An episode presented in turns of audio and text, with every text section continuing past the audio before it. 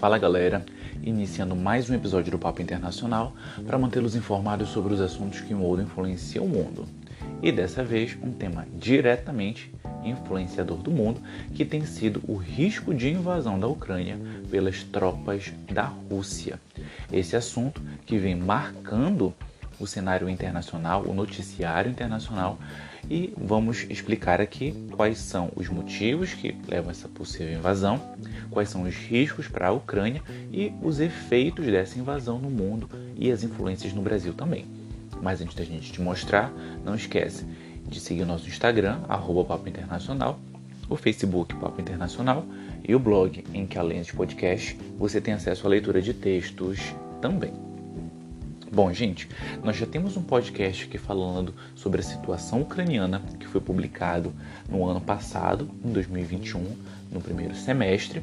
Então, eu não vou é, me, não vou repetir muito do que foi dito sobre esses elos culturais, a importância econômica ucraniana, porque você consegue encontrar nesse podcast. Então, antes de ouvir esse aqui, eu recomendo que você ouça o podcast anterior para depois complementar com este no momento.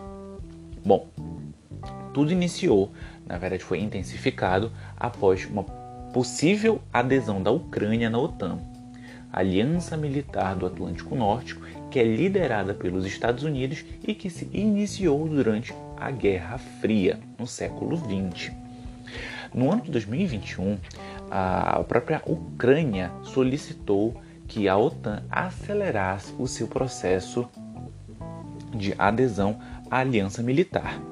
Isso porque, ao fazer parte da OTAN, a partir de agora, a Ucrânia teria apoio na área de defesa, não somente de fornecimento de materiais bélicos, mas, sobretudo, de apoio internacional caso ela entrasse em algum tipo de conflito com a Rússia, com a Bielorrússia ou com qualquer outro país.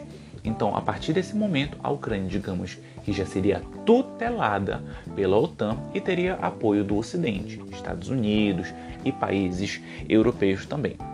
E qual o efeito imediato disso? A perda da influência da Rússia na Ucrânia.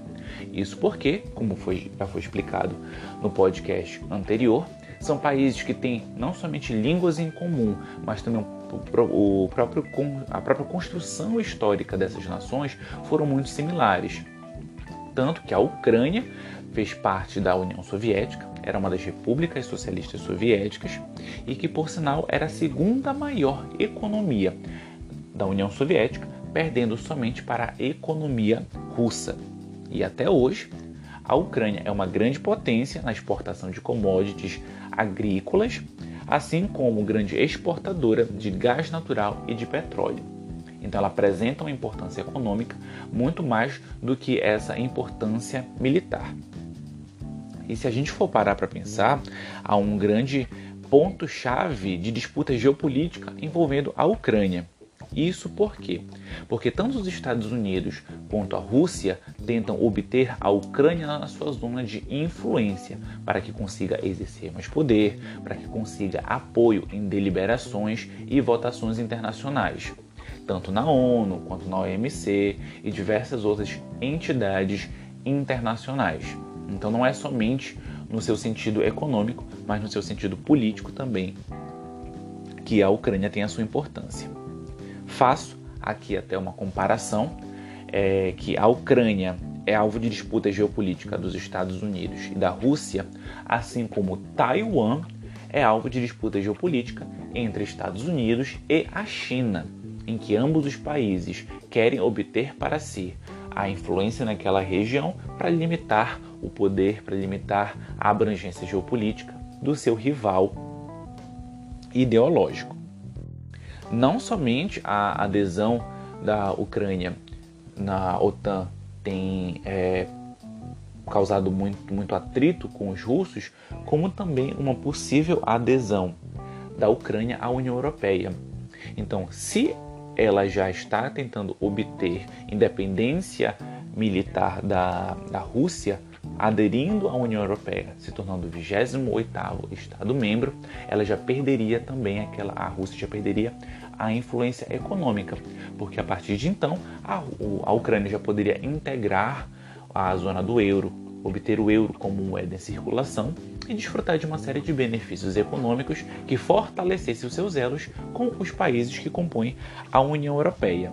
E claro, Putin não, não vai aceitar isso de forma alguma, tanto que tem acumulado mais de 130 mil homens das suas forças armadas na fronteira com a União Europeia. Inclusive, realizou duas semanas atrás um teste nuclear como uma forma de tentar dissuadir a Ucrânia de integrar a OTAN e de países da OTAN de aceitarem a Ucrânia no tratado.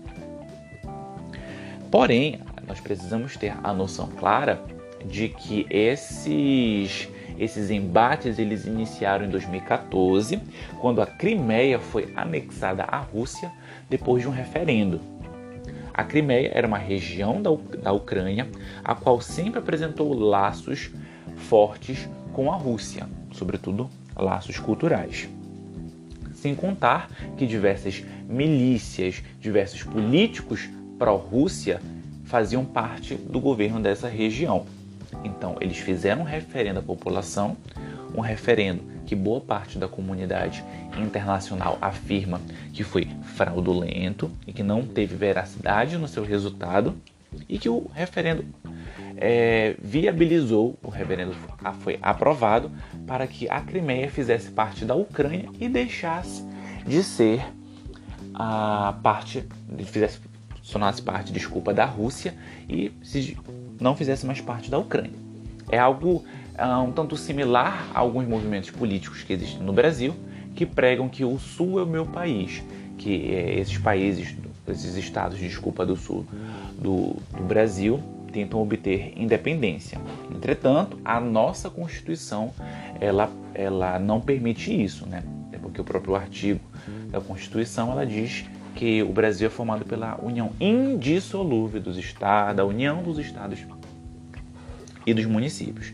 Ah, eu não li a Constituição ucraniana para saber se ela permitia isso, mas acredito que não, por efeitos jurídicos que, ah, que, que se seguiram. Então, como a Crimeia fez parte da Rússia, outras regiões da Ucrânia, que são estimuladas por milícias apoiadas pelos russos, também tentam fazer com que essas regiões realizam referendos e tornem-se parte da Rússia. Tudo isso o governo russo realiza como forma de inviabilizar a adesão da Ucrânia na OTAN e na União Europeia. Tanto que, esta semana, Putin, o presidente da Rússia, reconheceu duas regiões rebeldes da Ucrânia, de Donetsk e Lugansk, como regiões independentes. Então, o que a Rússia fez aqui? Ela disse que essas regiões é, que buscam o separatismo ucraniano já se encontram independentes, ou seja, ele está dando soberania, ele está reconhecendo, na verdade, uma soberania de regiões em que a própria Ucrânia não reconhece. Então, seus efeitos é, nas relações internacionais foram imediatos, no sentido de que é, a própria Rússia já reconhece essa soberania, não fazendo mais essas regiões não fazendo mais parte da Ucrânia. E, como forma de retaliação, os Estados Unidos, a Alemanha, o Canadá e diversos outros países europeus já anunciaram uma série de sanções econômicas contra a Rússia após ela reconhecer a independência dessas regiões. Né? Ah, essas, essas sanções econômicas, elas basicamente se resumem em bancos russos que estão proibidos de captar dinheiro, estão proibidos de se financiar e contrair empréstimos para pagar dívidas em bancos americanos, em bancos alemães, em bancos europeus, assim como visa sancionar o patrimônio de membros da elite política russa. Então eles não podem mais viajar para o exterior, não podem realizar transações econômicas em outros países. Espera-se que, dependendo da forma como os russos vão reagir, essas sanções podem ser ampliadas.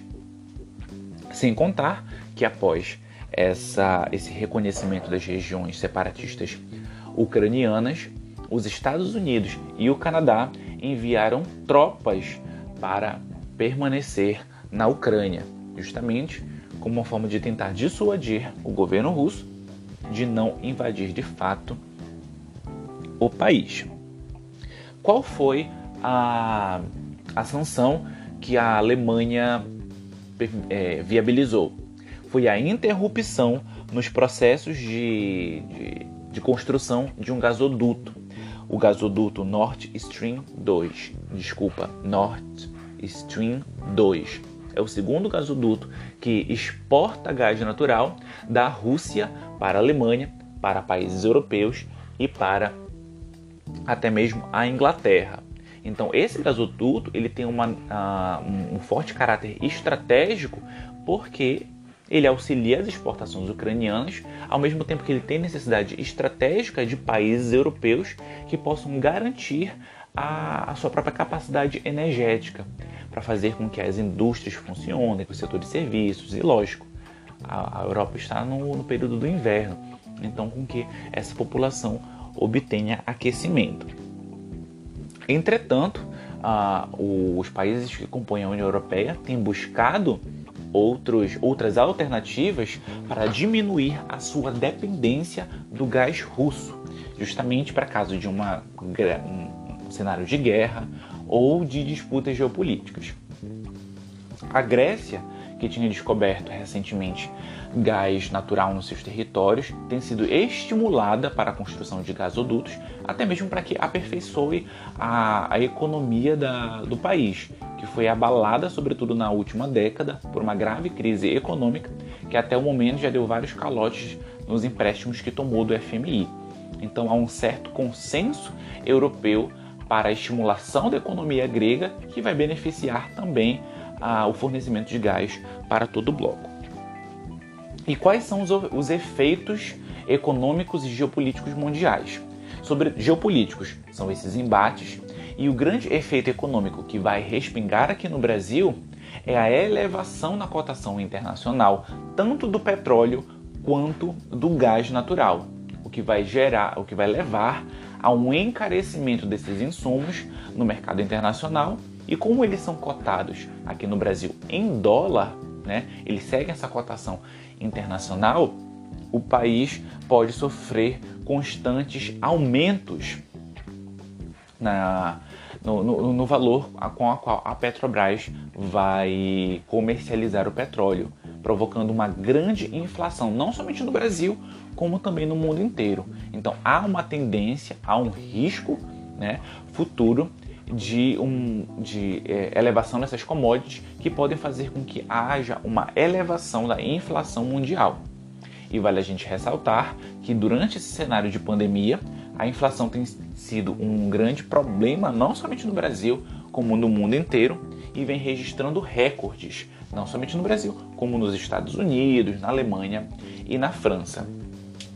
Então a gente precisa ter essa noção clara né, desses efeitos que podem chegar aqui no Brasil e que a situação do Brasil ela é muito mais complexa porque nós temos um Estado endividado, né? o orçamento brasileiro tem sido alvo de grandes disputas políticas e que a inflação ainda é um problema e que pode impactar, sobretudo, a, as eleições presidenciais desse ano. Até porque, segundo pesquisas que vêm sendo realizadas aqui no Brasil, o principal tema, a principal preocupação da população nas eleições presidenciais de 2022 será a economia. Então, a forma como o governo brasileiro vai reagir para tentar evitar com que esses aumentos cheguem no Brasil é algo que nós precisamos ter em radar.